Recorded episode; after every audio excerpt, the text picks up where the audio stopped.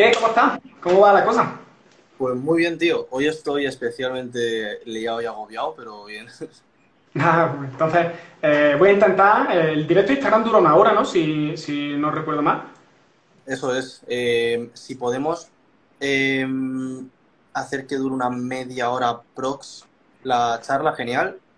Yo- no- Intentaré ser lo más breve posible. Perfecto. O sea, no es, por, no es por estar menos tiempo contigo, es que no tengo tiempo Sí, físico. sí, no, sí. Te entiendo perfectamente, ¿no? Y ya sabes, ya te lo dije ayer, ¿no? Y te lo digo ahora en directo, que muchísimas gracias por, por haberme dado esta oportunidad, ¿no? De, de entrevistarte. Estoy súper enganchado tu contenido, es súper bueno y, y la verdad me encanta lo que haces. Y bueno, eso, se- seguiré, eh, seguiré viendo lo que haces, siguiéndote y nada, pero estar en contacto contigo en otro momento. Nada, tranquilo, tío. Otro día podemos charlar más, más largo y tendido, sin prisa, que no. Ya te digo, es porque justo ha coincidido el día de la semana, que, bueno, esta semana, dos semanas que vienen desde hoy, voy a estar liadísimo. Pero ha coincidido justo que hoy ha empezado, hoy se ha desmadrado todo y estoy hasta de cosas. Pero- Campañas de Navidad, ¿no? ¿Eh? Se nota que viene Q4, la Navidad, Black Friday. Sí, sí, la verdad es que más tema de creadores de contenido tenemos ahora eh, un par de creadores que han decidido multiplicar literalmente la cantidad de contenido que hacen a la semana y estamos teniendo que ponernos al día con todos ellos y demás. Pero, mm, pero sí, también en- por el lado de publicidad eh, estamos buscando eh, tanto nuevos partnerships con otras agencias como nosotros poder cazar más clientes y más cosillas. Entonces, bueno, estamos ahí un poco hasta el cuello, pero bueno, Qué bueno, qué bueno. Eso, eso es bueno siempre, trabajo. sí, la verdad. bueno. Pues bien, para empezar, yo ya, he- ya te digo, me he visto muchísimos de tus vídeos, no todos. Eh, lo primero que te quería preguntar es un poco que te presentes para quien no te conozca, un poco tu historia y tu background, ¿no? De, de dónde viene Tencel, ¿no? Claro, pues yo me presento, mm, soy Denzel, como ha dicho ya Raúl, y, y nada, pues me dedico ahora mismo a llevar una agencia creativa. Estamos divididos en dos, dos ramas, por así decirlo. Por un lado, Agua Visuals, que es una agencia de publicidad, y por otro, Agua Creators, donde trabajamos con creadores de contenido, ayudándoles a maximizar los resultados del contenido que ellos crean y a conseguir más cosas en redes sociales y demás, ¿no? Y bueno, un poco el background de donde vengo es, a mí siempre me ha gustado mucho todo el mundo del arte. Eh, he- siempre he querido y sigo queriendo dedicarme al cine, tanto como, como actor como produciendo mi propio, eh, mis, mis propias cosas, ¿no? mis propias pelis y cosas. Y mm, siempre me ha encantado todo ese mundo y también por otro lado me ha gustado mucho eh, lo que es crear ideas y desarrollarlas y demás. Supongo que en algún modo es lo que hoy a todo el mundo le gusta llamar empresa. Pero bueno. Y, mm, y nada, pues así ha acabado, pues teniendo una especie de mezcla de las dos y poco a poco tratando de llevarlas hacia donde a mí me gustaría estar. Qué guay, qué guay. Y eh, te iba a preguntar, pero ya lo, vi justo hace un poquito en, en un vídeo, te iba a preguntar si estudiaba o no, pero he visto que, que no estudias. ¿Y cómo ha sido ese proceso de decir, voy a dejar los estudios para dedicarme full a mi proyecto, ¿no? ¿Qué fue el, desencadenante, ¿no? de, esta decisión tan importante? Pues, a ver, es una mezcla de muchas cosas, pero principalmente el, el motivo más grande para tomar esa decisión fue que eh, fue el tiempo, o sea, el hecho de tener que combinar tantas cosas a la vez, eh, a mí me hacía tener muy poco tiempo para ambas, es decir, no poder hacer ninguna bien, ni los estudios ni mi trabajo. Y entonces ese fue el motivo principal para tener que elegir entre una y otra. Y luego además llevado, o sea, otros factores eran, por ejemplo, que yo estaba muy incómoda, a mí eso no me gusta nada, el ambiente del, eh, bueno, del- de, las, los institutos o las escuelas, las clases, demás. Es un sitio donde yo no estoy muy cómodo, eh, algo a lo que no le terminaba de encontrar un valor específico, porque, bueno, sí que hubo un tiempo que tenía ahí como la idea de poder estudiar artes escénicas o poder estudiar cine o algo por el estilo, pero no me terminaba de convencer la idea, la verdad.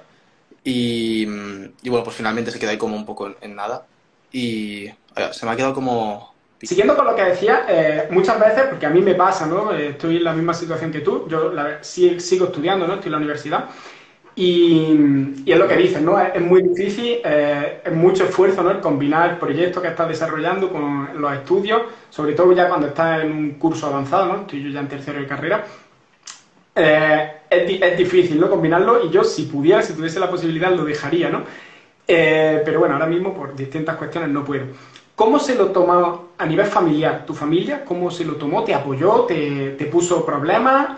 Fue, ¿Cómo fue eso? No, fue un poco complejo, la verdad. No lo entendieron muy bien, pero ni lo apoyaron mucho. También, a ver, con el tiempo voy entendiendo un poco la perspectiva y, y lo medio entiendo un poco su punto de vista, pero no, nunca fue muy buena, nunca fue muy, muy bien visto, la verdad. Sí, sí, te entiendo perfectamente. Eh, bien, eh, eso, ahí la verdad que empatizo mucho contigo, ¿no? Porque yo estaba en esta situación, yo dejé una carrera por el tema de emprender, luego tuve que volver otra vez a la carrera, mis padres nunca han entendido muy bien qué es lo que hago, así que no suelo hablarles mucho de, estos temas. Y, bueno, yo sigo ahí a mi rollo. Y cuando pueda ya vivir de mí mismo, mantenerme por mí mismo, ya sí que tomaré mis decisiones por, por mi cuenta. Eh, lo siguiente que te iba a preguntar es lo que más me flipa de tu contenido, de lo que haces es el contenido como tal, ¿no? A mí, personalmente, mm, no me cuesta crear contenido, no me cuesta ponerme delante de una cámara, y luego, pero luego el tema de la creación, ¿no? De lo que es coger un contenido que tú ya has grabado, editarlo, distribuirlo y tal, eso ahí es donde veo que vosotros sois buenísimos y me encanta cómo lo hacéis, y es donde yo más fallo, ¿no? Entonces quiero que me habléis un poquito de cuál es tu estrategia, ¿no? De producción y distribución de contenido, y bueno, ya sé que no eres tú que tienes un equipo que te lo edita y tal, cuéntanos cómo, cómo es eso. Claro, es un poco. Mi idea siempre es más, o sea, es decir, no, mm, no querer abarcar más, sino poder aportar lo máximo posible. Entonces, para que esto se entienda, en el caso de nuestros clientes, sí que suele llevar un enfoque mucho más estratégico o de conseguir un resultado concreto, ya sea una venta, eh, cierto número de alcance, cierto número de interacciones. O sea, en el caso de los clientes sí que suele perseguir un objetivo.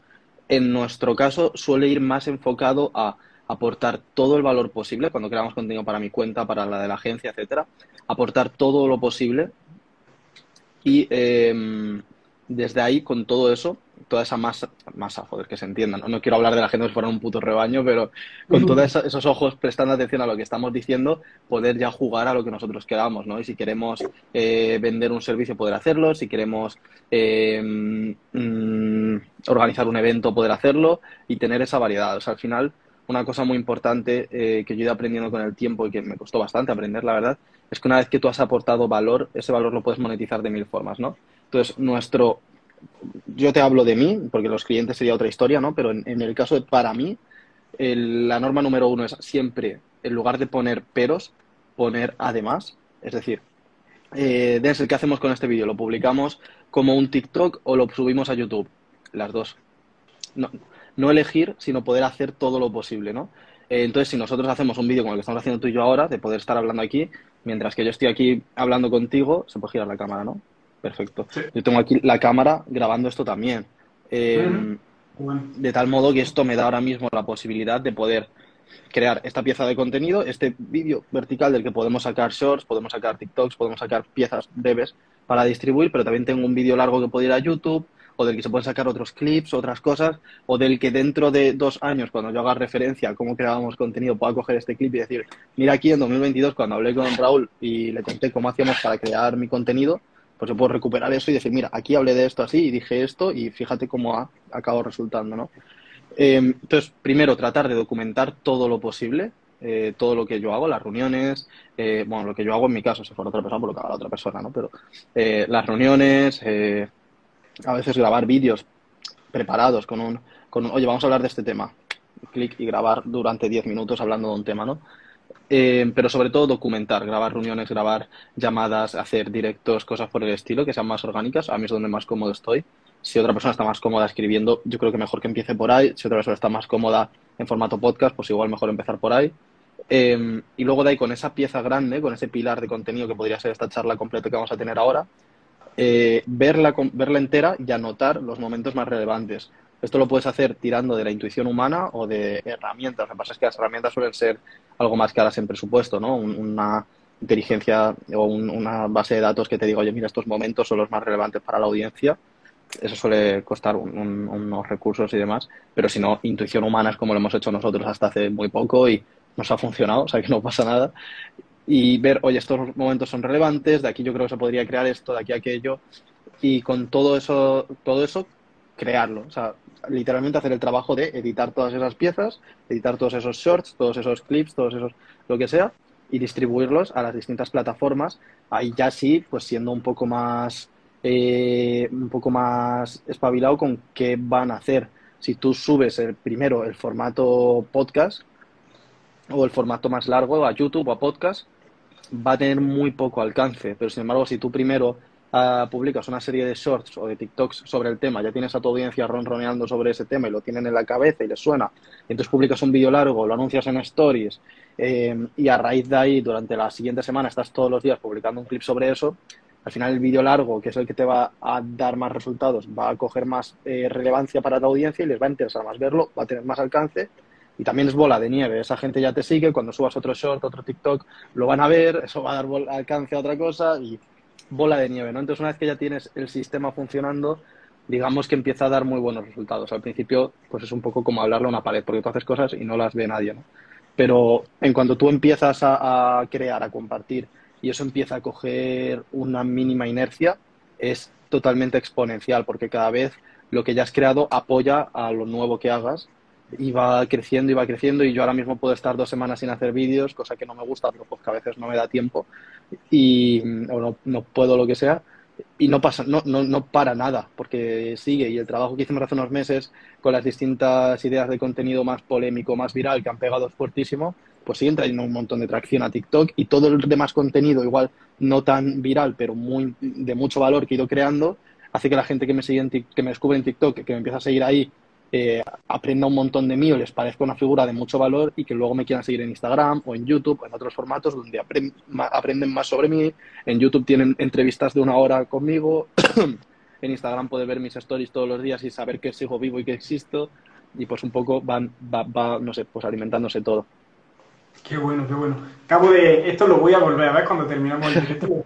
Porque yo ahora justo estoy en una época que quiero producir mucho más contenido eh, hasta ahora solo está haciendo un podcast así tipo para encontrar mi voz, ¿no? Eh, mm, coger soltura, ¿no? Que ya la perdí hace tiempo, tenía contenido subido y eso, pero he perdido un poco la soltura en la cámara y ahora quiero ponerme otra vez fuerte con la creación y me ha inspirado mucho todo esto que me has dicho. Eh, seguro voy a tomar nota. Qué bueno, tío. Espero que te ayude bien.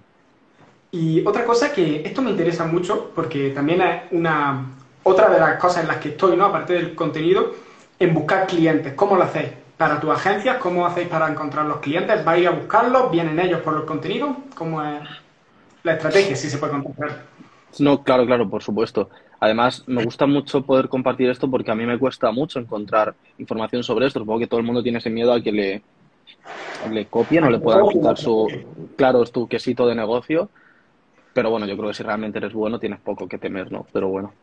Em, el tema es que nosotros eh, hacemos un poco de todo. O sea, realmente eh, hay veces que nos vienen clientes por todo el contenido que creamos, lo cual es lógico, pero como yo enfoco más el contenido con el tiempo y lo que ahora mismo en el punto en el que estoy encontrado que es más eh, útil para captar clientes es enfocar todos los mensajes que hacemos, todo lo que comunicamos, todo el contenido que lanzamos al mundo, enfocarlo en crear relaciones, en conocer un día a alguien que tiene una tienda de ropa, que no, no le estás pidiendo que sea tu cliente, le estás conociendo y puedes grabar un podcast con él, puedes grabar un vídeo con él, o simplemente conocerle, saludaros por Instagram y ya está.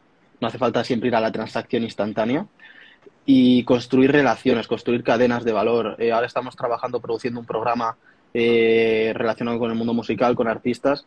Nos estamos juntando con un montón de gente y el otro día estuvimos, por ejemplo, en un evento en, en la Casa Davis en Callao y conocimos a, conocí a un tipo que era el que organizaba el evento, que resulta que tenía un cámara que necesitaba a alguien para para no sé qué, eh, otro tipo que y creación de contenido, otro tipo que también llevaba un programa que necesitaban que hicieran contenido y ahí estábamos nosotros. Y de ahí empiezas a conocer un montón de gente. Y de hecho, esta persona que me contactó para hacer ese programa en cuestión que me llevó a ese evento donde conocía a toda esa gente, me conoció porque vio un vídeo mío en TikTok. De hecho, vio lo que te he dicho antes, vio un vídeo súper viral que luego le llevó a ver unos cuantos vídeos eh, donde yo hablo más largo y tendido. Le gustó mucho mi forma de pensar sobre el contenido y sobre eh, las redes sociales y demás y quiso contratarnos a nosotros para producir el programa. Nos contrató a nosotros, vamos nosotros a todos los eventos, a todas las entrevistas, conocemos a la gente y yo cuando conozco a alguien no le digo, hola, ¿qué tal? Soy tengo una agencia de publicidad, ¿me quieres contratar? Les digo, hola, ¿qué tal? Soy Ansel, tengo una agencia de publicidad, si surge, y hablamos, y yo les pregunto y conozco y quiero saber sobre lo que hacen, a quién conocen, les pido que me presenten a alguien. Oye, si hay alguien aquí tú creas que pueda ser relevante para mí conocer, pues sería genial y conectan con otra gente y empiezan a conocer un montón de gente y para mí hasta ahora lo más efectivo para conocer, para conseguir clientes ha sido conocer personas y aportarles y a lo largo del tiempo van llegándote como clientes o, conocerles de primeras y proponerles algo, pero conocerles en un entorno menos agresivo que el, hecho de estar vendiendo y después de ahí poder transformarlo en una, en una venta o en algo por el estilo. Eh, por supuesto, volverte implacable al no, porque es algo que te van a decir de cada 100 veces 90, te van a decir que no, y es normal y es comprensible. O sea, tú piensas cada vez que, si cada vez que alguien te llamara al, teléfono de casa, hola, ¿qué tal? ¿Quieres saber quién es el encargado de la línea telefónica? Tengo una oferta para mejorarle lo que está pagando en estos momentos. Si cada vez que dicen eso, tú dijeras que sí, ¿sabes? Entonces es normal el no, es, es, completamente comprensible y cuanto más preguntes, más nos vas a recibir, mejor vas a saber, si escuchas un poco y, y estás espabilado, mejor vas a saber cómo adaptar tu propuesta para que la próxima vez haya menos probabilidades de no.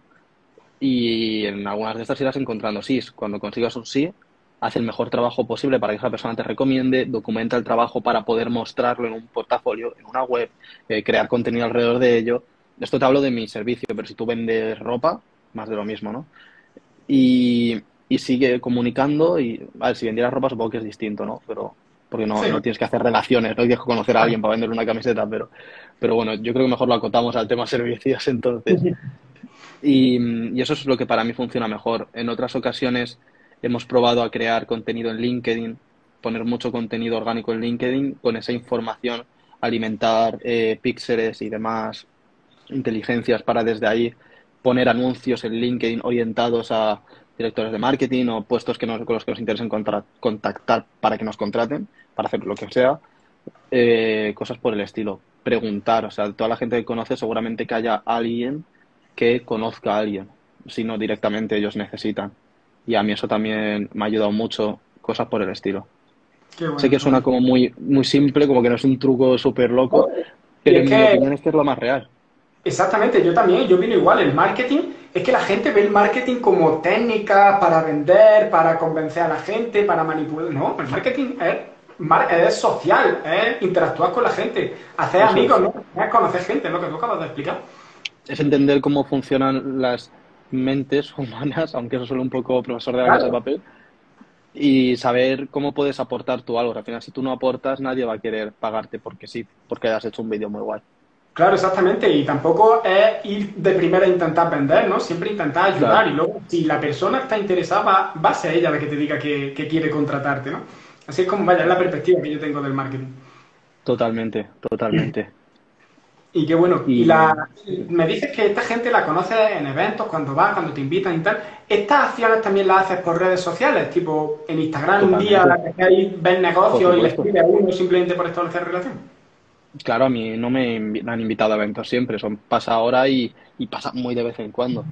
Eh, pero para que te pasen esas cosas tú tienes que llamar a muchas puertas y conocer a mucha gente por tu cuenta, de, mandar mensajes, hola, ¿qué tal? Soy Denser, hago esto, si te interesa, aquí estoy, o preguntar, oye, he visto que has hecho, que haces esto, o que tienes este proyecto, o que has ido a este sitio, que has estado con esta persona, y qué tal, y cómo has ido, o por qué estabas ahí.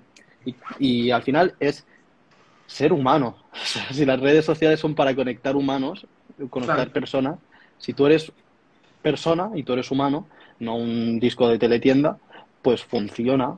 Tú haces, las redes sociales cumplen su función, te conectan con gente y tú las stories de alguien con quien has conectado ves a otra persona con la que te interesa conectar y le sigues y le escribes y le conectas. Es como cuando estás ligando pero no quieres follar, quieres conocer gente. Justo esto mismo me ha pasado. Yo a ti te conocí por un directo que hiciste hace poco con Cerfu.